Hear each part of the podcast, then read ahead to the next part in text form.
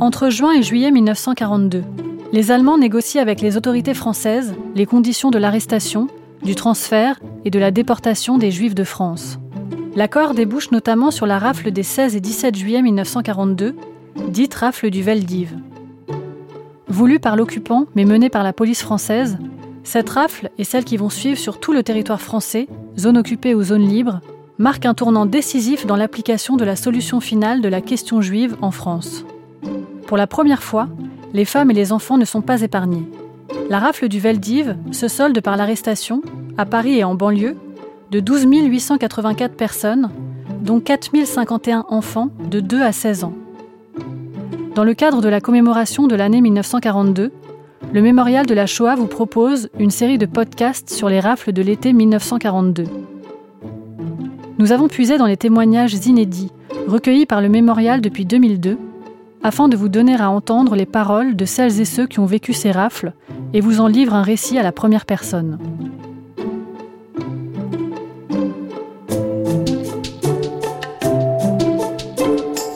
Les témoins de l'été 42.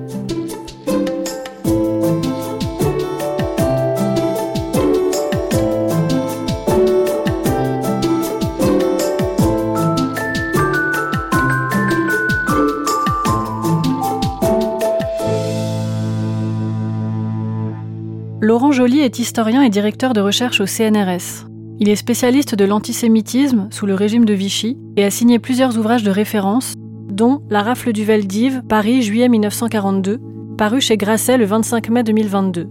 Comment est-on passé de l'apparition des lois anti-juives de 1940 aux premières arrestations? Comment cela a-t-il mené à des rafles de masse en zone occupée dès 1942, puis en zone libre? Qui a orchestré ces rafles? Comment ont-elles été menées de bout en bout par la police française? Dans quelles conditions ces rafles se sont-elles déroulées et comment les victimes les ont-elles vécues? Avant d'entendre les témoins, Laurent Joly retrace dans cet épisode introductif le contexte historique des rafles de l'été 1942 en France. Donc les Allemands ont gagné euh, de manière foudroyante la, campagne de France, la guerre. Euh, ils occupent Paris depuis euh, le 14 juin 1940 et ils instaurent dans toute la zone occupée, enfin on, constitue, on crée une zone occupée, et une zone libre, il y a une ligne de démarcation, donc vous avez les trois cinquièmes du territoire qui sont occupés par, par les Allemands. C'est une administration militaire, vous avez des gens qui sont euh, au service de l'État, enfin du, nazisme, mais qui ne sont pas tous des nazis fanatiques. Mais en tout cas, ce qui fait un consensus parmi les Allemands, c'est que le juif est un ennemi. Voilà, c'est un ennemi euh, sécuritaire important malgré la convention d'armistice, malgré la convention de La Haye, qui normalement interdit aux vainqueurs en situation d'occupation de s'en prendre à la vie, à la propriété privée, de faire du pillage, de s'en prendre aux gens pour des raisons religieuses, etc. Il y a quand même des gens qui pensent euh, à l'administration militaire qu'il faut faire des mesures contre les juifs, pour des motifs sécuritaires. Et donc ils vont euh, procéder par étapes et ils vont commencer en septembre 1940 par faire une première ordonnance qui euh, interdit le retour euh, des juifs qui ont fui au moment d'Exode, qui sont partis en zone libre, ne peuvent plus revenir en zone occupée. On marque également les magasins juifs, ça c'est très important dans l'esprit allemand parce que ça permet d'éviter que des soldats allemands, des troupes d'occupation aillent par erreur dans des magasins juifs. Et on fait un recensement. Recensement des personnes et des biens et qui s'accompagne de deux choses. Euh, donc le marquage des magasins, mais qui va très vite entraîner ce qu'on appelle une mise sous administration provisoire, c'est-à-dire que les propriétaires juifs vont être dépossédés de, leurs biens, et un marquage des pièces d'identité. Donc vous voyez qu'au début, c'est, on est vraiment dans une logique de sécuritaire, de, contrôle. Et très vite, euh, très vite, il va y avoir euh, une logique de spoliation qui va se, greffer, se greffer dessus. Alors ça, c'est ce que font les Allemands. Mais il y a Vichy, qui, de son côté, a une politique antisémite. Dès le départ, la France a fait le choix de changer de régime. On abandonne la République. C'est l'État français qui voit le jour autour du maréchal Pétain. Et autour du maréchal Pétain, vous avez des antisémites qui pensent que c'est important de, voilà, de s'en prendre aux juifs parce que les juifs, supposément, exerceraient une influence nocive dans l'État. Il va y avoir des premières mesures qui vont concerner la place de certaines, enfin, des juifs dans certaines professions. Euh, la fonction publique, euh, le, barreau, euh, la médecine. Alors ça vise pas les juifs précisément, mais ça vise l'ensemble des naturalisés. Mais déjà, il y a une arrière-pensée antisémite et xénophobe, hein, les, deux vont, de pair. Et puis on va cheminer vers le statut des Juifs en parallèle de ce que les Allemands font, parce que Vichy sait que les Allemands prévoient de légiférer contre les Juifs, donc ils vont faire un statut des Juifs, qui est vraiment une loi raciale classique, avec définition raciale du Juif et interdiction professionnelle.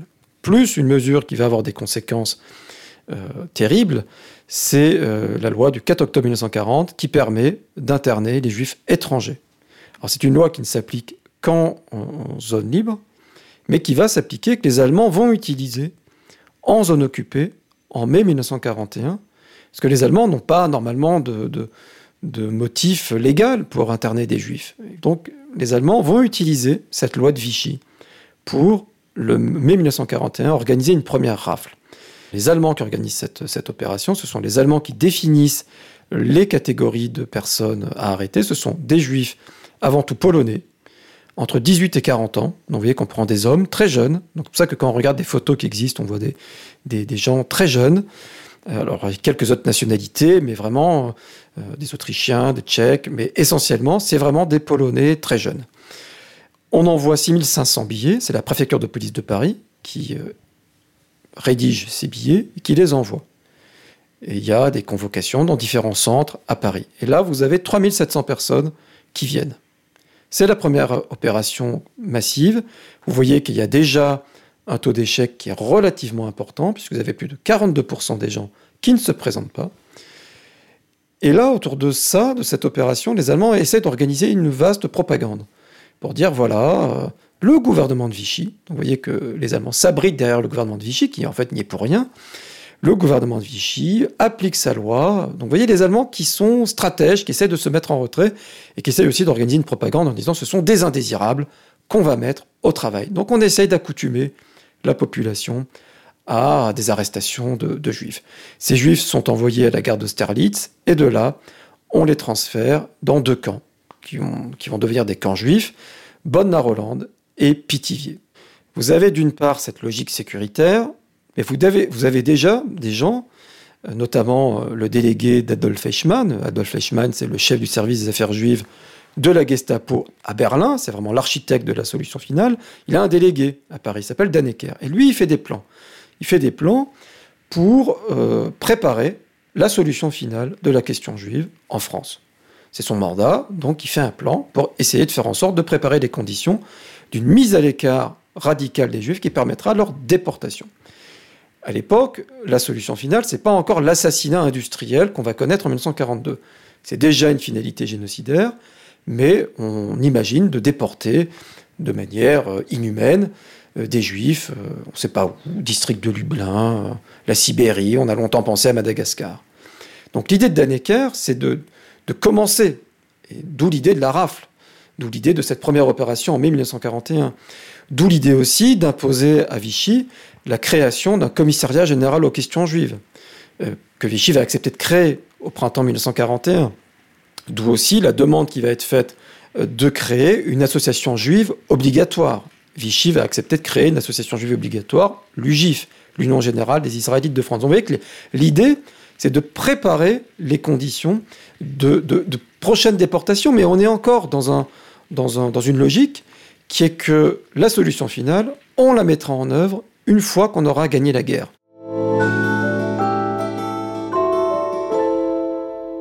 Printemps 1942, il y a vraiment un changement.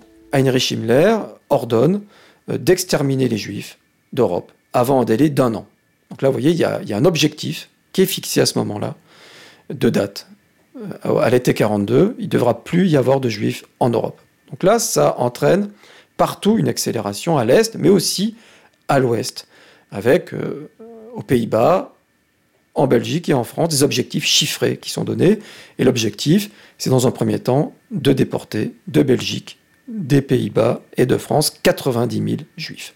Donc, euh, au printemps 1942, vous avez à la tête du gouvernement de Vichy, vous avez un homme qui s'appelle Pierre Laval, qui vient de revenir. Il, est revenu le 18 avril 1942. Euh, il avait été évincé par le maréchal Pétain en décembre 1940 parce que justement, euh, il était impopulaire et, il amenait la France peut-être trop loin dans la collaboration.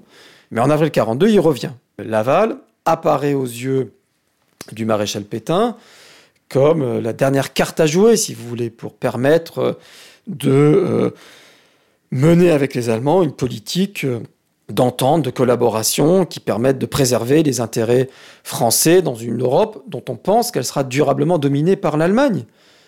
Donc le fait de remettre Laval au pouvoir, c'est un, signe très fort. Le gouvernement de Vichy veut jouer la carte de la collaboration à fond.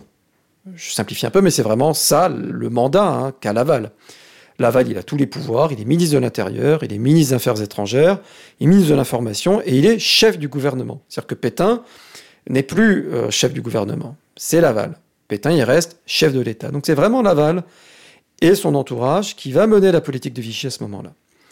Alors quand les Allemands leur disent, le général Auberg, chef des Allemands en zone occupée, leur dit, nous, on veut 40 000 juifs, tout de suite. Les trains sont prêts, on veut des, juifs, des juives en âge de travailler, des femmes aussi. On avait arrêté que des hommes en 41. D'un point de vue légal, les Allemands ne pouvaient pas, euh, comme ça, demander des, femmes euh, euh, non, non allemandes. Mais évidemment, Laval n'est pas dans une logique de droit. Laval est dans une logique politique. Il veut trouver des arrangements avec les Allemands et il veut surtout leur donner des gages. Alors ces gages sont des gages verbaux, il va, au même moment qu'il négocie avec les Allemands, il va dire à la radio Je souhaite la victoire de l'Allemagne, parce que sans elle, ce serait le triomphe du bolchevisme. Quand il prononce ça à la radio, Laval sait qu'il a franchi euh, un cap et qu'il ne peut plus revenir en arrière, y compris euh, par rapport à sa propre population. Il sait qu'il va être très impopulaire. Donc évidemment, des juifs, bon, c'est une monnaie d'échange. Donc Laval accepte. Et il y a un accord qui est donné, et c'est son secrétaire général à la police, René Bousquet, qui est un jeune technocrate extrêmement brillant, qui est un fonceur, qui est quelqu'un qui, trouve les solutions quand il faut les trouver sans aucun état d'âme. Il s'arrange avec les chefs de la police allemande en leur disant on va vous donner 40 000 juifs, puisque vous voulez 40 000 juifs, le nombre de juifs étrangers que vous voulez, on vous les donnera. On vous donne pas de juifs français, on vous donne que des juifs étrangers, y compris ceux qui sont en zone libre, que vous ne nous demandez pas, mais ceux-là, ils sont très indésirables, on en a plein d'ailleurs. Donc prenez ces juifs-là, et euh, en plus, vous nous laissez faire. Vous nous laissez faire, faites plus comme en 41 avec les opérations où vous donniez directement des ordres à la préfecture de police de Paris, où il y avait des opérations mixtes. Sur le terrain, il y avait des Allemands, il y avait des Français. On veut plus de ça, vous nous laissez faire. C'est la dignité de l'administration de la police française en zone occupée. Donc voilà comment on en arrive à cette aberration de la rafle du Veldiv, où on va arrêter en moins de deux jours. Il n'y a pas un Allemand qui est là. Même Dannecker, le chef du service d'affaires juives de la Gestapo, il n'est pas là. Il n'est pas là parce qu'on lui a donné l'autorisation d'aller se promener en zone libre pour visiter les camps et, voir un peu le cheptel des juifs euh, étrangers euh, euh, arrêtables. Donc vous voyez que là, on est dans une transgression de la Convention d'armistice, un Allemand comme ça qui peut circuler tranquillement en, zone libre, où Vichy souverain. Et pas un Allemand à Paris, pas un Allemand sur le terrain quand on organise la rave du Veldiv avec en plus euh, des ordres draconiens qui sont donnés. C'est-à-dire que euh, c'est une logique politique qui pèse. Et vous savez, on a encore ça aujourd'hui. Quand on donne euh, à l'administration, à la police des objectifs politiques, eh ben, c'est une incitation à faire du zèle. Paris est l'enjeu majeur, évidemment, pour une raison simple, c'est que c'est là qu'il y a des juifs. Début de, de l'été 1942, on sait qu'il y a à peu près 115 000 juifs. On le sait parce que euh, les Allemands ont ordonné le port de l'étoile jaune pour les juifs et juifs depuis 6 ans.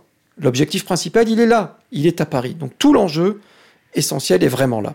Et ça, le préfet de police de Paris, il en a bien conscience quand Bousquet lui donne l'ordre, le 15 juillet 1942, d'arrêter des juifs apatrides, des catégories définies. Alors les catégories définies, c'est on va prendre les Polonais, les Russes, les Allemands.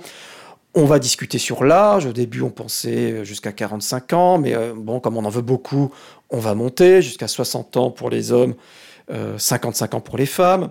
Les gens qui sont euh, dans les bureaux à la préfecture de de Paris, qui sont, amenés à négocier avec les Allemands, c'est pas des antisémites fanatiques, c'est des hauts fonctionnaires, des fonctionnaires normaux qui étaient déjà en poste sous la République, donc ils sont un peu gênés de faire ce qu'ils ont à faire. Ils essayent de négocier des petites catégories, dire quand même les femmes avec des enfants de moins de deux ans, quand même c'est embêtant. Euh, prisonniers de guerre, quand même, la femme dont le mari est prisonnier de guerre. Donc, comme ça, des petites catégories, donc ça leur permet d'avoir bonne conscience et, d'agir, du coup, efficacement pour le compte des Allemands. Et donc, on en arrive comme ça, avec toutes ces, ces discussions, à 27 400 fiches d'arrestation. C'est énorme, et ça ne comprend pas les enfants de moins de 16 ans. Les enfants de moins de 16 ans, ça correspond à peu près à 10 000 personnes, en plus de ces 27 400 euh, fiches d'arrestation. Comme il faut aller vite, on ne tient pas compte euh, d'exemptions possibles qu'on aurait pu négocier avec les Allemands, mais qui auraient considéré trop de personnes, par exemple les engagés volontaires. Normalement, on pourrait se dire, tiens, Vichy, ceux qui se sont battus pour la France, les, les anciens combattants, titrés, il y en a même de la Première Guerre mondiale, puisque vous avez des hommes jusqu'à 55 ans. Bon, ben ça, on n'en tient pas compte. On ne tient pas compte non plus des infirmités. Tout ça, c'est sur les fiches. Hein. On n'en tient pas compte parce qu'il faut brasser le plus large possible. Donc 27 400 fiches d'arrestation. C'est la police municipale qui euh, organise la rafle, parce que la police municipale, c'est elle qui a les effectifs. Vous avez 16 000 gardiens de la paix à Paris. Donc c'est vraiment elle qui... qui, qui euh, c'est le directeur de la police municipale et son état-major qui organise l'opération. Mais eux, euh, c'est pas leur boulot d'arrêter des gens au petit matin chez eux. Leur boulot, la police municipale, c'est faire du maintien de l'ordre, c'est assurer la sécurité sur la voie publique, c'est la circulation, c'est surveiller les établissements allemands, ça c'est une des charges de la collaboration. Donc ils vont essayer en même temps de prendre le moins d'effectifs possible. C'est pour ça que l'opération va durer un jour et demi, parce que voilà, on ne veut pas qu'il y ait plus de 10% de, de, des gardiens de la paix qui soient pris. Alors l'opération se complexifie parce que vous avez le problème des enfants. C'est qu'on ne sait pas quoi faire des enfants. En province, en zone occupée, où il va aussi y avoir au même moment des rafles. Là, les choses sont assez simples parce qu'il y a peu de gens qu'on va arrêter. Donc, on ne prendra pas les enfants. Mais à Paris, à Paris, euh, c'est des milliers d'enfants potentiellement qu'on veut arrêter. Donc, on se dit, on fera le tri. Et c'est pour ça qu'il va y avoir euh, à la fois des centres, ce qu'on appelle des centres de rassemblement. Donc, on va d'abord arrêter les gens, et ensuite, on va les envoyer dans des centres de rassemblement. Ce sera la première étape. Et une fois qu'ils sont dans les centres de rassemblement, il y en a à peu près 25, entre 25 et 30 euh, dans Paris, euh, une vingtaine en, banlieue, eh ben, on fera un tri. Parce que je rappelle que les Allemands veulent des juifs et des juives en âge de travailler. Ils ne peuvent pas exterminer tout le monde à Auschwitz. Euh, la plupart des gens sont censés rentrer dans le camp. Il n'y a qu'une minorité qu'on envisage de gazer immédiatement. Les chambres à gaz sont prêtes, mais les crématoires, eux, ne sont pas prêts. Donc on ne peut pas comme ça alimenter massivement euh, les, crématoires. Donc on veut des juifs et juives en âge de travailler. Les enfants, on les déportera plus tard, à partir de la fin du mois d'août, une fois que les crématoires seront prêts. C'est ça la logique nazie, évidemment, qui n'est pas annoncée à, à, Vichy et que les fonctionnaires français ignorent complètement. Donc d'abord centre de rassemblement, et après ceux qui sont directement déportables, c'est-à-dire des gens qui n'ont pas d'enfants, on les envoie à Drancy. Et ceux qui ont des enfants, on les envoie dans une grande salle euh, qu'on a pris parce qu'elle est à la fois grande et qu'il y a une verrière. On avait déjà interné des ressortissants allemands en 1940, on n'a mis que des femmes, et donc les familles iront là. voilà, ça c'est la logistique de l'opération.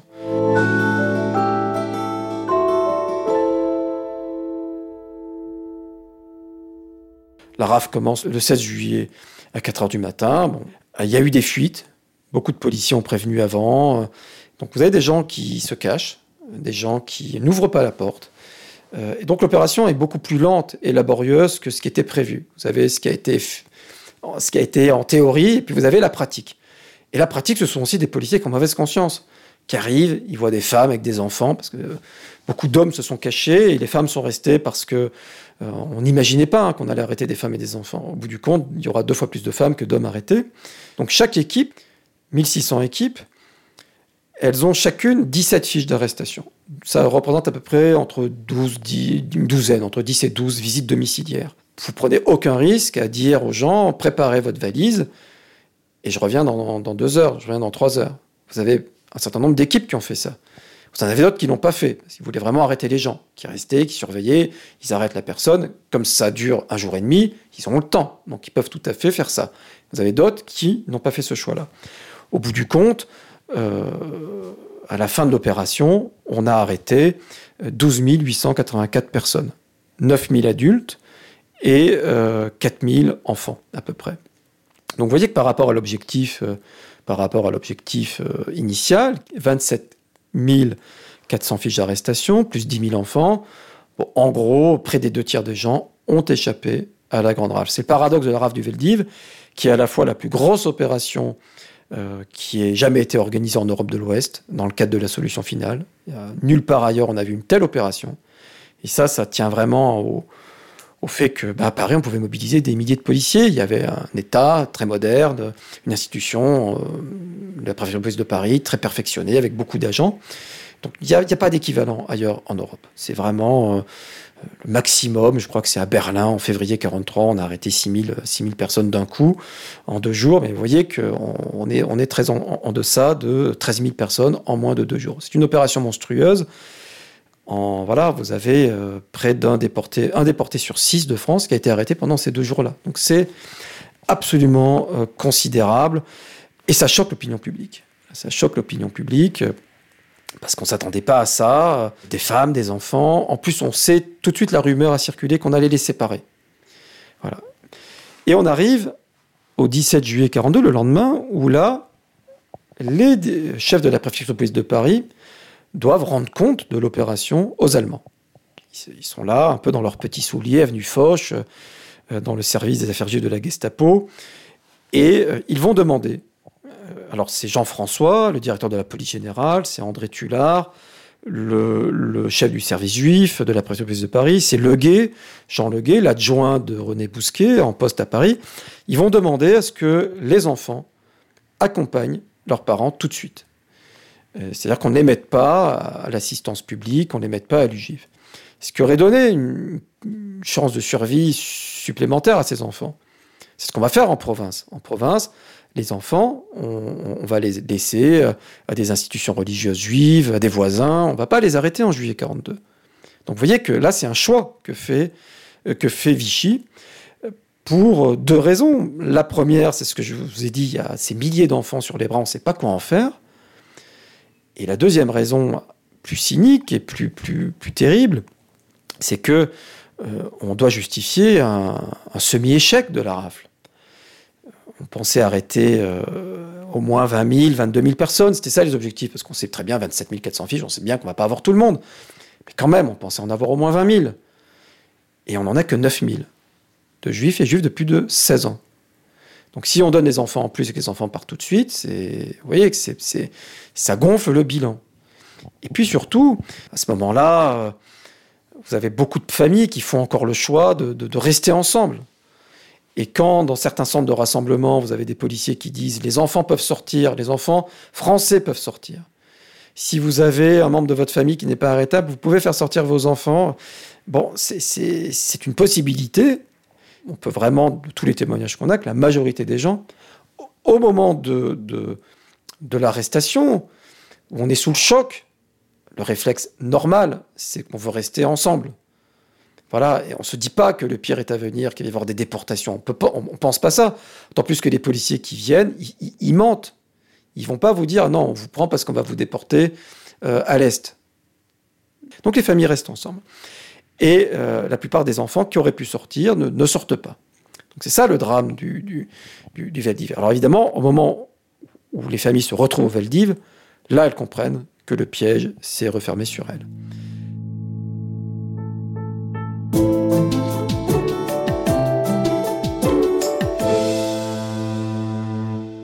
Alors le Veldiv, ce qui est terrible, c'est que autant la préfecture de police de Paris a, préparé minutieusement les opérations euh, d'arrestation, les équipes, les fiches, comment on compose les équipes d'arrestation, euh, les centres de regroupement, tout ça, ça a été minutieusement préparé, mais rien n'a été préparé pour recevoir des gens au Veldiv. C'est ahurissant. C'est ahurissant, c'est-à-dire qu'ils euh, n'ont rien préparé. Alors s'ils envoient quelques infirmières et, assistantes sociales, mais il n'y a rien d'autre. Donc les gens vont se masser là sans, sans euh, qu'on ait imaginé euh, des sanitaires, parce qu'il n'y a que très peu de sanitaires euh, dans, la salle, sans qu'on ait imaginé de quoi leur donner à manger. Mais vous voyez, les gens, là, ont, compris que c'était vraiment le, pire qui, les attendait. Et c'est trop tard pour faire sortir les enfants qui auraient pu sortir. C'est vraiment le piège qui se referme sur eux. il va y avoir quelques dizaines d'évasions. Sarah Montard raconte ça très bien, comment sa mère et elle vont réussir à s'enfuir coup sur coup. La mère qui dit à sa fille, tu, d'abord toi tu pars et puis moi après je partirai si je vois que tu es bien parti. On peut pas comme ça partir à deux. Et, donc des gens comme ça ont pu sortir, mais c'est une minorité évidemment de gens. La plupart sont pris dans la nasse. Alors à partir du 19 juillet 1942, vous avez deux choses qui se passent. 19 juillet 1942, c'est à Drancy le premier convoi des raflés du Veldiv qui part. Il y a quasiment que des hommes. On ne sait pas comment on a composé ce convoi, d'ailleurs, il est un peu, un peu terrible parce que c'est la première séparation, en fait. Euh, c'est la séparation entre les mariés et leurs épouses. Ce convoi du 19 juillet 42, il est tellement subi, c'est tellement rapide. On arrête les gens le 16 juillet, puis on les recense euh, à Drancy, et boum, ils partent comme ça tout d'un coup. Le 19 juillet 42, ça, a été un, vrai choc. Et au même moment, on commence à évacuer le Veldiv euh, des familles, et on les envoie à Pithiviers et Bonne-la-Rolande. Ça va durer trois jours, ce vaste transfert. Euh, les trains partent de, la gare d'Austerlitz. Et là, on rentre dans vraiment l'aberration de ce qu'est la politique de Vichy, cette logique criminelle qui ne peut plus s'arrêter parce qu'on est rentré dedans. Et comme euh, les dirigeants de Vichy se laissent enfermer dans une logique euh, du mensonge, Pierre Laval, pour convaincre ses collègues du gouvernement de Vichy, tout le monde a un peu mauvaise conscience. On sait très bien que c'est pas net ce qui se passe. Donc Laval va jouer la carte du mensonge en disant bah, écoutez, d'abord il ment, purement et simplement. C'est-à-dire que le 3 juillet 42, Conseil des ministres, il va inventer, euh, il va dire qu'en fait la décision n'a pas été prise, euh, qu'il faut juste distinguer les juifs étrangers, les juifs euh, français. Donc c'est intéressant de voir que Laval n'ose même pas avouer à ses collègues au départ qu'en fait, ça y est, on va bien arrêter des juifs à Paris, Bousquet c'est déjà entendu avec les Allemands, tout est, tout, est, tout est clair et net. Mais il commence à dire, je ne serais pas déshonoré si j'envoyais tous ces juifs étrangers dans un État. Donc il joue cette carte de, en fait, les juifs vont partir dans un État. Les parents ils cultiveront la terre et les enfants, iront à l'école. Et le 10 juillet, en Conseil des ministres, et le Conseil des ministres également du, 16, il va s'honorer du fait d'avoir obtenu des Allemands le fait de ne pas séparer les enfants de, leurs parents. Vous voyez, le, alors qu'il sait très bien que de toute façon, les enfants seront déportés séparément de leurs parents, puisque euh, les Allemands euh, veulent des convois tout de suite et qu'ils ne veulent pas d'enfants tout de suite, donc il va bien falloir les séparer. Mais il veut faire croire donc voilà. Donc ce qui fait que les enfants sont piégés. Sont piégés, alors même que la plupart d'entre eux sont français et qu'ils pourraient sortir, euh, surtout après, euh, je vais vous l'expliquer, la déportation de leurs parents. Donc, les autorités du Loiret, policières du Loiret, se retrouvent avec ces, ces milliers de juifs, vous en avez 7800, qui viennent du Veldiv. Des gens dans un état déplorable, à la fois euh, de santé, enfin de, et puis morale. Donc il faut ça, et il faut organiser des convois. Il faut commencer. Premier convoi part euh, la toute fin du mois de juillet 1942, 31 juillet 1942. Alors bon, on essaie d'organiser au mieux. Bah, qui on va mettre? On va mettre des hommes. Ah, mettre des hommes pour le travail, c'est bien. Peut-être qu'on peut mettre des garçonnets euh, suffisamment costauds. Donc, vous voyez, on va mettre des enfants de 14 ans, 15 ans, mais très peu. Donc, vous voyez, c'est la première dislocation des familles. Puis après, quelques jours plus tard, ben, on va faire un convoi de femmes. Donc, on va séparer les mères des enfants.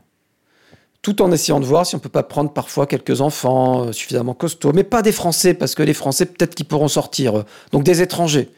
Donc, vous voyez, c'est deuxième dislocation des familles et euh, des séparations terribles. Annette Krachser raconte ça euh, magnifiquement et c'est bouleversant de voir ce, drame qui se produit pour le convoi du 3 août 1942. Et là, les enfants restent seuls. Alors, il y a quelques familles nombreuses, des mères avec 4-5 enfants. Alors là, les autorités du Loiret n'ont pas osé les déporter tout de suite. Donc, mais essentiellement, il n'y a plus que des enfants à, à Pithiviers et. Et ces enfants sont français, pour la plupart d'entre eux, et véritablement pourraient sortir Rien n'empêche Vichy de les, de, les, de les libérer, en fait. Rien. Leurs parents ont été déportés. Et là, c'est ce mélange d'aveuglement criminel et d'incurie administrative. C'est-à-dire que vous avez des démarches qui sont entreprises par des familles, euh, par exemple la grande sœur euh, française qui veut récupérer euh, ses frères et sœurs, elle sait que les parents ont été déportés, elle écrit, elle écrit pas de réponse. L'UGIF, l'UGIF dit nous, on a, on a la place, on peut accueillir des enfants. Ces enfants, ils sont français, ils sont pas déportables, on peut les prendre. Pas de réponse. Et les dirigeants de Vichy, quand ils se justifient devant des associations humanitaires ou devant des gens qui viennent euh, intervenir. Vous savez, à l'époque, euh, Vichy, euh, c'est la zone libre, donc vous avez des associations américaines, des, autorités religieuses qui, interviennent. Et là, ils se heurtent à cette logique du mensonge. Laval qui dit, ben non, les parents, ils sont partis, les enfants vont les rejoindre, il n'y a pas de problème. Et, Bousquet, le chef de la police, dit, ben... Euh, vous me dites que les parents sont condamnés à mourir. Vous avez la preuve de ça? Euh, Moi, je veux bien euh, éventuellement faire sortir des enfants, mais il faut me prouver que les, parents sont morts. Faut me donner des certificats de décès. Donc, vous voyez, la logique de l'aveuglement criminel et de, l'incurie administrative qui aboutit à cette monstruosité qui est unique en Europe. J'ai jamais vu d'équivalent nulle part ailleurs en Europe de l'Ouest, où on va composer des convois où à partir du moment où les Allemands disent, bon, autour du, 11 août, euh, les enfants, on, peut maintenant les faire partir. Mais il n'est pas question de faire des convois d'enfants. Donc les enfants qui sont à Pithiviers, bonne Roland, on ne peut pas les déporter comme ça. Donc que faire? Eh bien, on va les envoyer à Drancy. Comme ça, à Drancy, on pourra les mélanger avec des adultes. Donc ils partent à, Drancy autour du 15 août.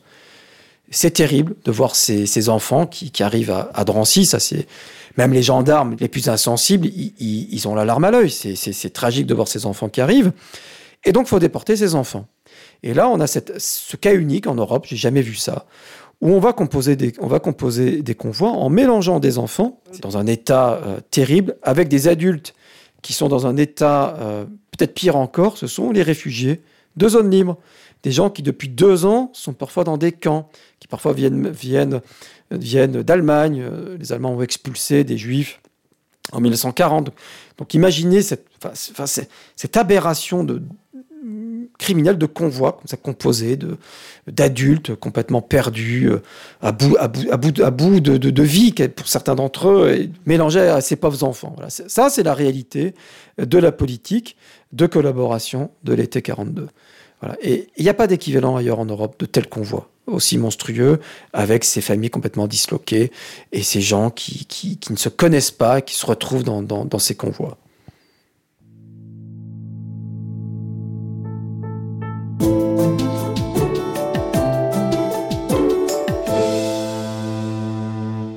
Alors, Paris, vous, l'avez bien compris, Paris, c'est vraiment le cœur de ce qui se passe à l'été 1942. Mais on va aussi rafler des juifs en province, en zone occupée, au même moment qu'à Paris, entre le, vraiment pratiquement toujours autour du 15-16 juillet 1942. Donc à Bordeaux, à, Rennes, à Dijon, à Nancy. Et le total, le total est connu grâce aux travaux récents d'Alexandre Doulu. On sait qu'un peu plus de 1000 juifs, partout ailleurs, en province, zone occupée, ont été arrêtés. Et parmi eux, 1053 déportés. Donc vous voyez, par rapport à la rafle du Veldiv, la rafle dite du Veldiv, 12 884, même un peu plus, puisqu'on continue à arrêter des gens après. On a plus de 13 000 arrestations, vous en avez un peu plus de 1000. Donc vous voyez, c'est peu. Donc c'est pour ça que c'est c'est peu connu dans la mémoire, dans la mémoire nationale. Ce qui est connu en fait dans la mémoire nationale de ces, rafles en zone occupée, c'est le sabotage à Nancy. Le service étranger qui a organisé la rafle a réussi à saboter l'opération. Euh, vous allez avoir que quelques dizaines de personnes qui vont être arrêtées sur les 300 et quelques. Donc, voilà, on connaît les rafles en, zone occupée par, par cet échec. Ce qui caractérise aussi ces opérations, et j'insiste vraiment là-dessus parce que c'est quelque chose qui est, peu connu et qui, a été révélé bah, par euh, la thèse d'Alexandre Doulu, c'est qu'on n'a pas arrêté les enfants en juillet 42 en province. Ce qui est la, preuve que à Paris, ces enfants auraient pu être épargnés. Pourquoi on n'en arrête pas en province? Pourquoi on les arrête à Paris?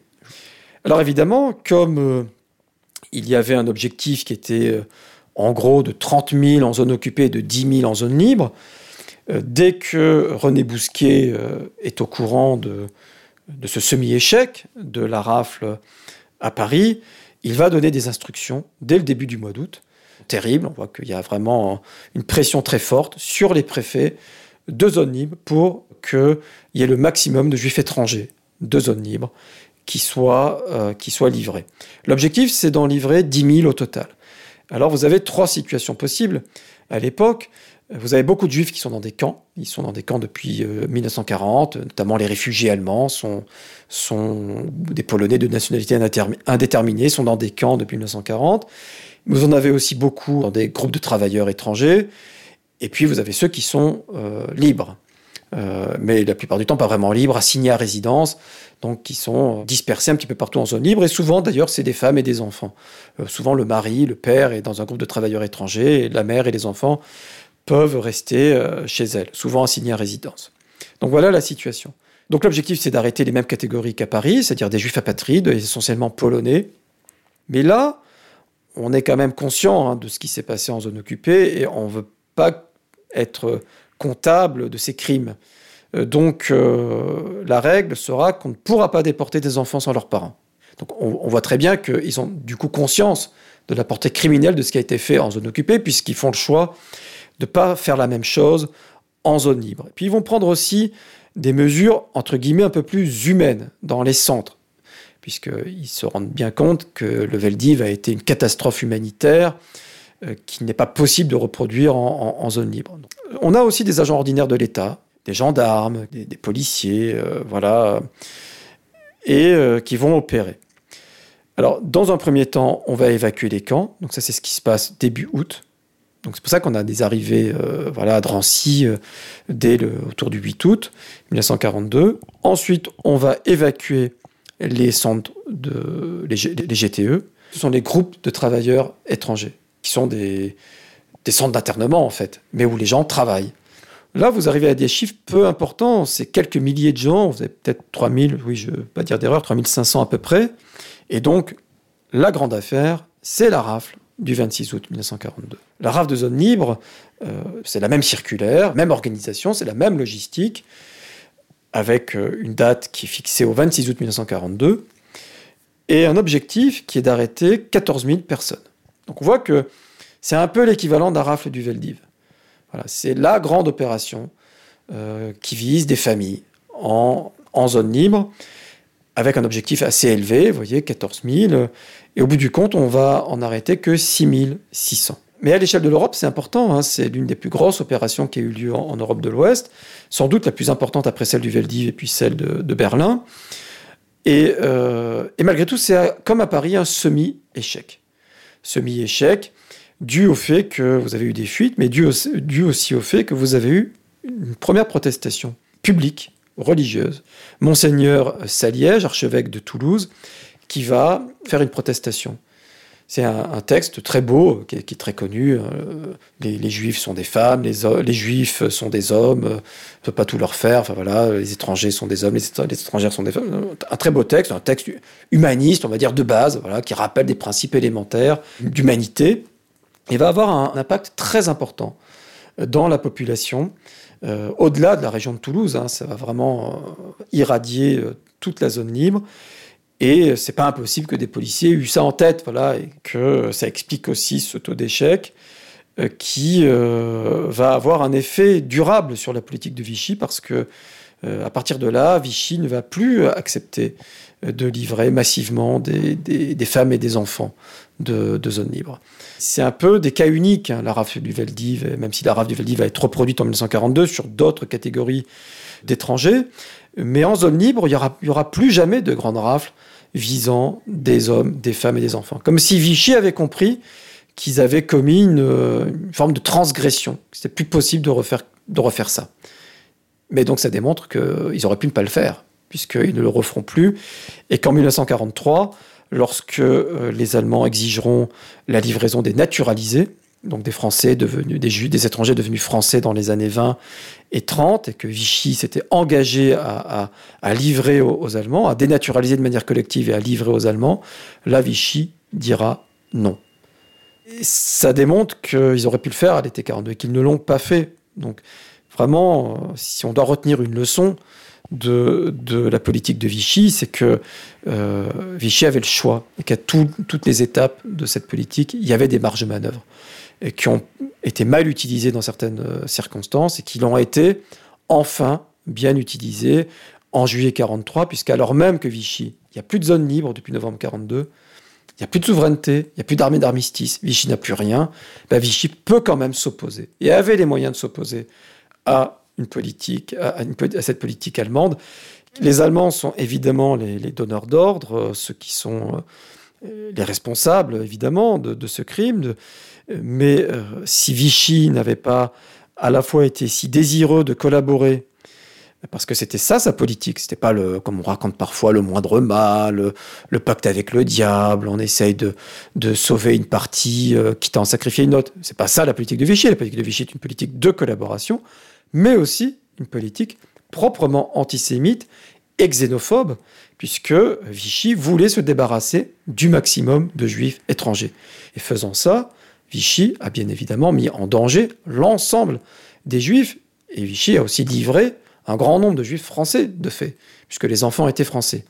Vichy n'a jamais livré autant de juifs français que pendant la rafle du Veldiv. Donc Vichy qui sauve des juifs français, ça n'a pas de sens. On voit très bien qu'il y a 3000 enfants qui sont livrés dès euh, la rafle euh, du Veldiv. Donc Vichy s'est absolument pas mis en situation de protéger des juifs français. D'où ce bilan, mais moi j'aime pas cette distinction juif français, juif étranger, parce que la vérité est que Vichy avait tous les moyens légaux de s'opposer à ces opérations qui visaient euh, des juifs, euh, même étrangers. Si même, Vichy, même si les Allemands avaient demandé des juifs étrangers, Vichy pouvait dire non. C'est ce qui se passe d'ailleurs à Bruxelles. À Bruxelles, les juifs qui sont exigés par les Allemands en juillet 42, ce ne sont que des juifs étrangers. Et pourtant, le bourgmestre de Bruxelles dit non, dit je n'ai pas le droit de faire ça. Alors même que la Belgique est entièrement occupée, qu'il n'y a pas de convention d'armistice en, Belgique, euh, il n'y a pas de gouvernement qui peut faire tampon. Bah, malgré ça, ils s'opposent. Et les Allemands sont obligés de procéder par eux-mêmes. Et ils arrêtent que 660 juifs pendant la grande rafle de juillet 42 à Bruxelles. Donc il est évident que euh, les Allemands n'avaient pas les moyens par eux-mêmes d'arrêter les juifs et que si Vichy n'avait pas mis sa police euh, au service des Allemands, ça aurait été beaucoup plus compliqué pour l'occupant. L'occupant aurait dû faire donner directement des ordres, comme, en 1941, et peut-être que euh, la police aurait été moins obéissante qu'elle ne l'a été en, juillet 42. Les chiffres prouvent que cette politique de collaboration à tout craint, euh, qui a mené, euh, sous l'égide de ces accords entre Bousquet et la police allemande, qui a mené à la déportation de 36 000 juifs en moins de 4 mois. Donc on voit très bien que la force de, euh, que Vichy a mise au service des Allemands a eu des, conséquences euh, terribles. Si Vichy n'avait pas mené cette politique, il y aurait eu évidemment beaucoup moins de juifs déportés de France. C'est une évidence, il faut la rappeler parce que vous avez des gens qui justement jouent des chiffres euh, pour leur faire dire ce qu'ils ne veulent pas dire. Parce qu'effectivement, au bout du compte, vous avez 74 150 juifs qui ont été déportés de France sur à peu près 300 000 juifs qu'il y avait en France. Donc les trois quarts des juifs ont survécu. Donc on n'empêchera, on n'empêchera jamais la mauvaise foi. On n'empêchera jamais, hélas, euh, même s'il faut rappeler les faits et que la plupart des gens sont, sont euh, euh, attentifs à la vérité des faits, mais vous aurez toujours des gens de mauvaise foi qui vous disent eh, les trois quarts des juifs ont survécu. Bah, si les trois quarts des juifs ont survécu, c'est peut-être grâce à Vichy. Donc ce mensonge-là, peut-être sans fin. Il faut, faut, faut, continuer à, à, tout faire pour, pour, pour lutter contre ces mensonges.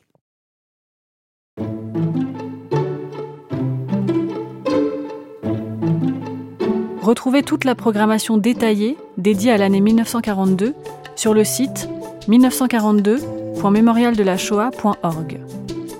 Le Mémorial de la Shoah, un musée, un centre d'archives, un lieu de transmission, de mémoire et d'éducation. Réalisation Alexandre Babéanou.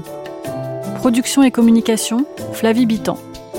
Voix off Iris Fongbrentano. Documentation Lior Lalius Madja Marine Lesage. Stagiaire, Clarisse Gruiters. Un grand merci à Léa Weinstein et à Laurent Joly. Ce podcast vous a été proposé par le Mémorial de la Shoah.